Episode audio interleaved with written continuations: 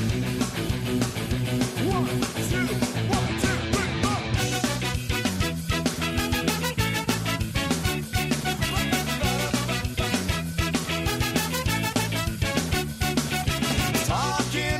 Kilómetro 42, la sección de running de cada lunes, running y variedades de cada lunes aquí en el partidazo con Joseba y con Chema Martínez. Chema, ¿qué tal? Muy buenas. Hola, buenas noches, Juanma. Buenas noches, Joseba. Hola, Chemita. Está bien, Oye, lo de- está bien lo de variedades, variedades, sí, sí. Claro, nos hemos quedado con lo mismo. sí, es verdad. Bueno, escucha, es que hemos tratado muchas cosas y distintas. seguiremos, ¿eh? ¿eh? Y seguiremos Claro, tratando claro. un montón de Sí, cosas. sí, Hombre, es y tanto que sí. No todo es correr. Hombre, además en la variedad está la diversión. Ya hemos visto además muchas veces, ¿no? Y el entrenamiento cruzado. Siempre damos diferentes posibilidades de hacer ejercicio, de correr. Además, la vida saludable lleva deporte y todo lo que sea variado, pues mucho mejor. ¿Sacas libro, Chema? Pues ¿Otro? fíjate, otro, otro. Es el quinto libro ya. Eh, este ha ¿Es- sido... ¿Cinco fíjate, libros tienes ya? Cinco Joder, ya. Bueno, Joseba, tú hiciste el prólogo del primero. Sí, sí, me acuerdo, me acuerdo. Sí, sí, sí. Joder, Y, cinco libros. Cinco libros. Eh, pasa mucho el tiempo y este ha sido en el confinamiento. He aprovechado para terminarlo. Era un proyecto que tenía ya de- desde hace varios años y, y en el confinamiento, pues también, entre otras cosas, me he dedicado a escribir y a, hablar un poquito más de, de lo que ha sido mi vida. Al final, una, una vida llena de, de errores, de tener que levantarte, de recuperarte, volver a mirar hacia adelante y seguir evolucionando como deportista, como persona y, que me ha marcado, ¿no? Y al final el libro se llama Revolución haciendo pues honor a eso, a, la evolución constante de, de un deportista, ¿no? Porque mm, lo estamos viendo últimamente como los deportistas no acaban de encontrar no acomodo cuando terminan eh, su vida deportiva y bueno, yo lo que he hecho ha sido a, lo largo de toda mi vida formarme, preparándome para lo que vendrí- vendría después, ¿no? Y, bueno, pues publico eh, ese quinto libro que a partir del día 13 de enero estará por ahí. Ya iremos a, ya lo presentaré con vosotros, o sea que Muy bien, no os preocupéis que tendréis copia y... Y dedicada. Hombre, ni lo dudéis. claro Ya- que sí, como tiene que ser. Sí, sí, sí, sí. Muy bien. señor. Oye, Oye, no, no- tenemos mundiales de, de atletismo indoor el, el próximo año tampoco. Estaba previsto para este año, se aplazó un año y Chema hasta el 23 nada. Nada, fíjate que fue la primera prueba que se suspendió este año. Eh, Yo todavía estoy pensando en febrero cuando se dijo que no se iba a celebrar este mundial de pista cubierta en, en Nanjing y al final va- pasa al 23, o sea, al final del 2022 eh, el de Belgrado, que es el que se tenía que, que hacer, se va a hacer y este pasaría al 2023. Y fíjate que también fue, ¿os acordáis en, en Guangzhou, que fue la primera, yo creo, el- eh, la- en China, donde se empezaron a confinar en febrero, una población Sí, con el 14 epicentro de todo, sí. Bueno, pues no sé si habéis visto las imágenes de la maratón, yo no daba crédito. 20.000 corredores que han corrido una maratón y ha sido increíble. Y ha sido este fin de semana. Bueno, es que allí, perdona, al que da positivo lo, lo, lo encierran Iba a decir una barbaridad. y como, y como salga, vamos, le, no se sabe más de él.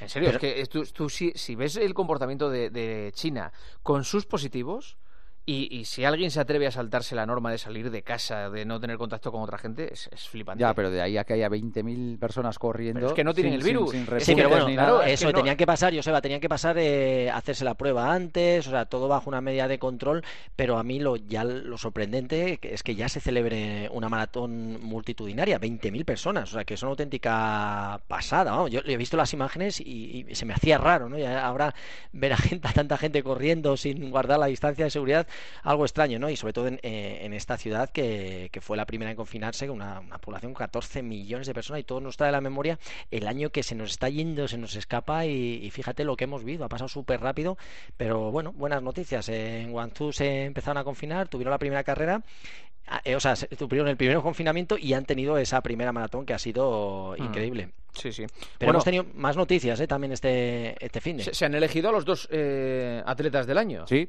A Duplantis, evidentemente, porque no es que está haciendo forma. una auténtica barbaridad en el Santo Compartiga, y a Yulimar Rojas. A la... Sí, a la una anfica- afincada aquí en España, ¿no? Que ha sido plusmarquista, Ah. que hizo 15.42, eh, 15.43 en, en Madrid, eh, en Gallur, y, y bueno, y Duplantis, que para mí sí también comparto estos do- dos eh, merecidísimos premios, que bueno, que, que saltó 6.18 en, en Glasgow y 6.15 en, en Roma al aire libre, ¿no? Esas dos plusmarcas que bueno, que ahora últimamente, desde que a Nico le gusta, a mi hijo le gusta la pértiga, pues estoy muy al tanto y, las maravillas que ha hecho este, este jovencísimo sueco son increíbles, ¿no? Y han sido los dos atletas del año para World Athletics y bueno, yo también lo comparto. Muy bien. Vamos al tema del día. Es la proliferación de las lesiones musculares. Estamos viendo, sobre todo en el fútbol, que la carga excesiva masiva de, partidos está provocando que haya un montón de lesiones musculares y eso también se está produciendo en otras disciplinas deportivas. Entonces, eh, la idea hoy es cómo diferenciar una sobrecarga de un pinchazo o una contractura o una rotura de grado 1 o de grado 2 o de grado 3. Sí, primero vamos a hablar de eh, lo que está ocurriendo no solo en el fútbol, sino en absolutamente todos los deportes. Todos estamos expuestos a, que nos lesionemos. Cuanto más ejercicio hacemos, más riesgo corremos. Y absolutamente todas las personas podemos tener un déficit de alimentación, de hidratación, de falta de descanso y aparecen esos síntomas. Al final, eh, esas lesiones musculares se producen porque sometemos al músculo y a los tendones también a una situación de, estrés y a unas fuerzas superiores a la resistencia que tienen los, los propios músculos. ¿no? Voy a final pues tenemos dolencias de todo tipo. Fijaros, la primera, una inflamación muscular. La inflamación muscular aparece eh, rápidamente después de nuestra práctica deportiva y entre 24 y 72 horas. O sea, simplemente que notamos eso, un poquito de, inflamación. ¿Y eso se le llama Inflamación muscular. Inflamación, Vale. Sí, una, inflamación. ¿Qué, es una sobrecarga? Bueno, primero vamos, vamos por partes. Vamos a ir incrementando un poco el nivel. Eh, primero el, el calambre. primero una inflamación que sería que tienes Sí, pues también podría haber sido una sobrecarga. O sea, una inflamación aparece que se nos inflama un poquito la musculatura y es justamente después de una práctica deportiva. Esto podría ser también, Juanma, sobrecarga. Vale. Vamos con un calambre el calambre ya sería una contracción involuntaria, debido a que hemos hecho un esfuerzo un poquito exagerado. y te da en el momento, ¿no? En el momento del, esfuerzo, vamos. Sí, y, eh, esto eh, hay veces que es provocado por eso, por una pérdida de sales, por estar deshidratados y, y, o sea, sería una, como digo, una contracción involuntaria, que esto estamos a lo mejor sentados, que pasa mucha gente y de repente el, el isquio, la parte detrás del muslo te duele eh, y empiezas a tener un espasmo ahí un poco extraño. La subida del gemelo, eh, la metes ahí también, es. también es ahí. Eso sería un, un, calambre también. O sea, sería una contracción involuntaria debido al, al, esfuerzo exagerado o al desgaste de la musculatura. Luego pasaríamos a una contractura. La contractura sería una molestia muscular sin traumatismo y esta sí que tiene dolor cuando te tocas. O sea, aparece una, de forma repentina y esta sí que puede durar varios días. O sea, es una. Ya la contractura tenemos esa molestia, eh, no nos hemos dado ningún golpe y esto nos tocamos y nos duele.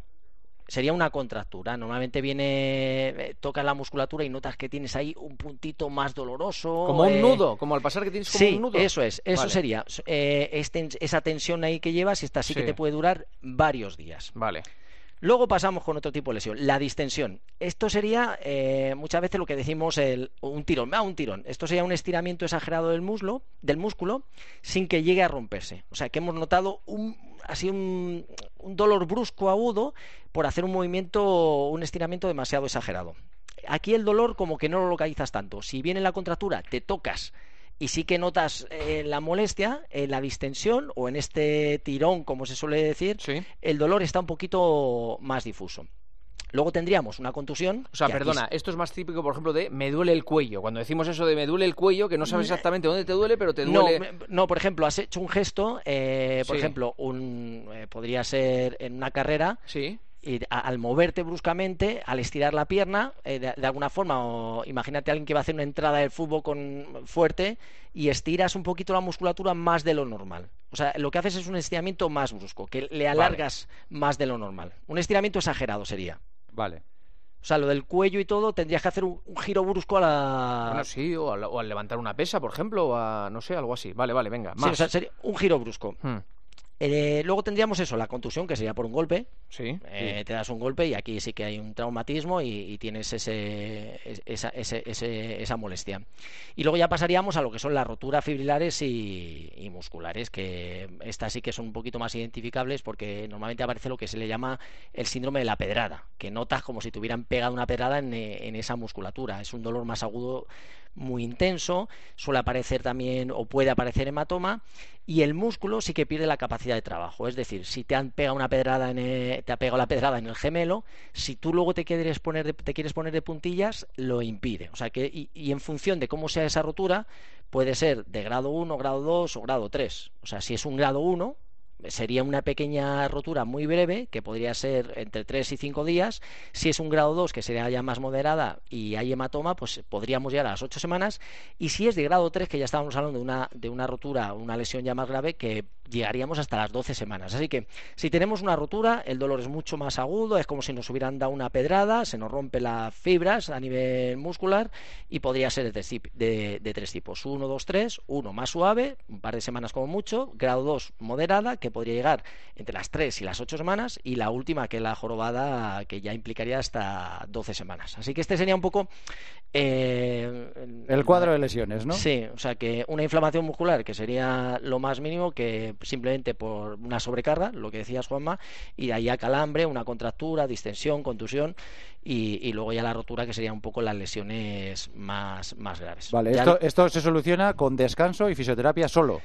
Pues mira, la primera, eh, eh, esto ya estamos hablando de lesiones un poquito más, fastidiosas. La primera fase aguda, que sería desde que se produce hasta las 72 horas, aquí sí que el frío es eh, ideal. O sea, aparte del reposo, eh, el frío que es maravilloso y sobre todo si tomamos algún tipo de antiinflamatorio para que nos pueda ayudar. También en este momento, en esta fase aguda, pues todos los vendajes compresivos eh, podrían también servir de, alivio. Pero estos son sobre todo hasta las 72 primeras horas.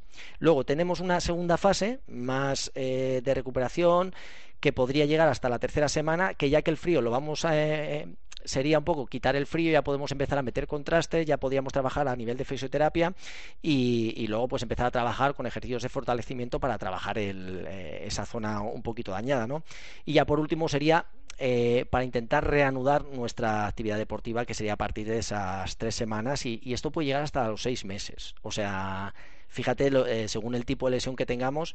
Así que cuando hablamos, tenemos un dolorcillo, eh, normalmente las lesiones que podemos eh, tener los deportistas, que son todas las itis, es decir, una inflamación del tendón, una tendinitis, una inflamación de la fascia, fascitis, todas esas molestias normalmente pues eh, podrían estar dentro del punto de, las sobrecargas o ese otro tipo de lesiones. Aquí estamos un poquito desmenuzando pues eso, cómo son las lesiones un poquito desde lo que es una contractura pequeña hasta lo que es una, una rotura, ¿no? Pero entre medias pues estaría este tratamiento de, de las periostitis eh, que normalmente suelen tener una eso ya no podemos ir, eso, tres semanas como... mayores. y, lo ideal, pues siempre tener algún fisio que nos pueda ayudar, ¿no? Pero al final, como regla, tres días, los tres durante los tres primeros días, reposo en mucho frío para pues este tipo de lesiones, sobre todo un poquito más ¿Tú, perdona, Chema, ¿tú te haces mucha punción seca? pues fíjate, eh, hay veces que esa contractura que eh, estábamos hablando antes no la alivias solo con el, con el masaje y para eso la punción seca lo que hace es eh, que la aguja provoca un espasmo en esa zona dañada y hace que se relaje. Eh, yo antes no lo hacía tanto y lógicamente como toda la fisioterapia ha avanzado muchísimo, pues ahora simplemente con un pinchazo provocas que esa musculatura se relaje. Y lo cierto es que funciona, ¿eh? se relaja y de la otra manera... Es doloroso, o sea, no, es desagradable. Eh, sobre todo cuando llega la descarga. Sí, es desagradable. Luego el rack, ese rack, y luego es un poco, te queda un poco como si te hubieran dado un golpe, unas horas y tal, pero es, verdad que al día siguiente y a los dos días ya notas la mejoría. Si te hacen punción seca, lógicamente ese día pues procuras que no tengas que hacer mucha actividad, eso es, y al día siguiente los ciertos que, que vamos, que estás como, como nuevo. Así que eso sería ya otros tratamientos para, para esa lesión. pero, pero bueno, esto un poquito para hacer a la gente la cantidad de. Fíjate, cuando hablamos de que alguien se lesiona y que le dices, oye, dime cuándo voy a poder volver a, estar bien. Pues depende un poquito cómo lo pilles, qué tipo de lesión sea, y esto son solo, pues eso, hablar un poco de lo que son esas lesiones musculares y cómo se puede solucionar. A ver, preguntas de los eh, oyentes, de los fieles oyentes del kilómetro 42. Primera, ¿para el entrenamiento cruzado recomiendas empezar en bici de carretera o en bici de montaña? Eh, cualquiera de las dos vale. Cuando hablamos de entrenamiento cruzado es utilizar otra práctica deportiva que trabajemos de forma diferente la musculatura. Me vale cualquiera de las dos, incluso bici eh, elíptica, depende un poquito. Yo, por ejemplo, no hago la bici de montaña porque las bajadas me dan miedo y, obligo a trabajar más a los brazos de la tensión, no voy tan rápido y prefiero eh, aplicar más la fuerza de, forma específica en la de cartera. Pero bueno, esto a gusto de los colores y cualquier tipo de actividad funciona. Por cierto, que te he visto con la bici, pedazo de bici tienes, ¿eh? Este año. ¿eh? oye, eh, aluciné, el sábado que me casqué 100 kilómetros, sábado el domingo, no me acuerdo cuándo lo hice. Eh, pues mira, el domingo. el domingo. Y, ostras, cantidad de gente haciendo salidas en bicicleta, ¿eh? Tremendo. Sí, sí. Maravilloso. Yo vi una grupeta en Galapagar este fin de semana que igual eran 20. Sí, hay grupetas que salen con coche delante y coche detrás. son peñas ciclistas que ya están, están, tremendamente Venga, segunda pregunta. ¿Apoyo de talón o apoyo de metatarso? Hombre, los profesionales, la mayoría apoyan de metatarso, pero lógicamente una persona normal lo ideal es que apoye el medio pie. Si apoyas el talón, eh, lógicamente tienes mucho por trabajar y por mejorar, quiere decir que no tienes eh, fuerza o trabajar la musculatura de tu pie, entonces lo ideal es que esa pisada poco a poco vaya hacia el medio pie. Pero si me dices cuál es, cuál es el mejor apoyo, lógicamente el de metatarso, que es el que hacen todos los profesionales. ¿Cuántos kilómetros hacías semanalmente cuando estabas en la élite? Pues mira, mis últimas maratones de media, las últimas 12-14 semanas pasaba de 220 kilómetros de media, preparando las últimas 14 semanas de antes de una maratón. 220, de media. De media, de media. Pero vamos a ver, o sea, que habría semanas que serían bastantes más. O sea, alguna sería de dos. Imagínate si habría alguna competición, alguna había 250 y la que menos, pues por encima de 200. Esto era 13-14 sesiones mínimo la semana, o sea, mañana y tarde todos los días. Ostras, es que te sale 7 por 3, 21, o sea, más de 30 kilómetros al día. Sí, sí, eso es esa cuenta, esa cuenta hecho. Es una, es una barbaridad. Y por último, ¿cómo recuperarse una lesión en la cintilla de, cintilla de rodillas? Pues fíjate, para las primeras horas lo que hemos dicho, eh, una cintilla ilotibial. Para las primeras horas siempre frío, las, hasta las 72 primeras horas, luego ir al, ir al fisio, que, te descarguen. Y si ven en la cintilla que tienes dos, tres semanas y no evoluciona muy bien, siempre es conveniente poder ir al podólogo que a lo mejor tienes algún tipo de, pisada mal que obliga a que esa zona se te sobrecargue un poquito más de lo habitual, ¿no? Pero al final eso tiene una, una semana, dos semanas de mejora y fisio, estiramientos y contraste que suele ir bastante bien. Chema, un abrazo. Un abrazo, buenas noches, chicos. Hasta luego, Joseba. Hasta mañana, chao, chao.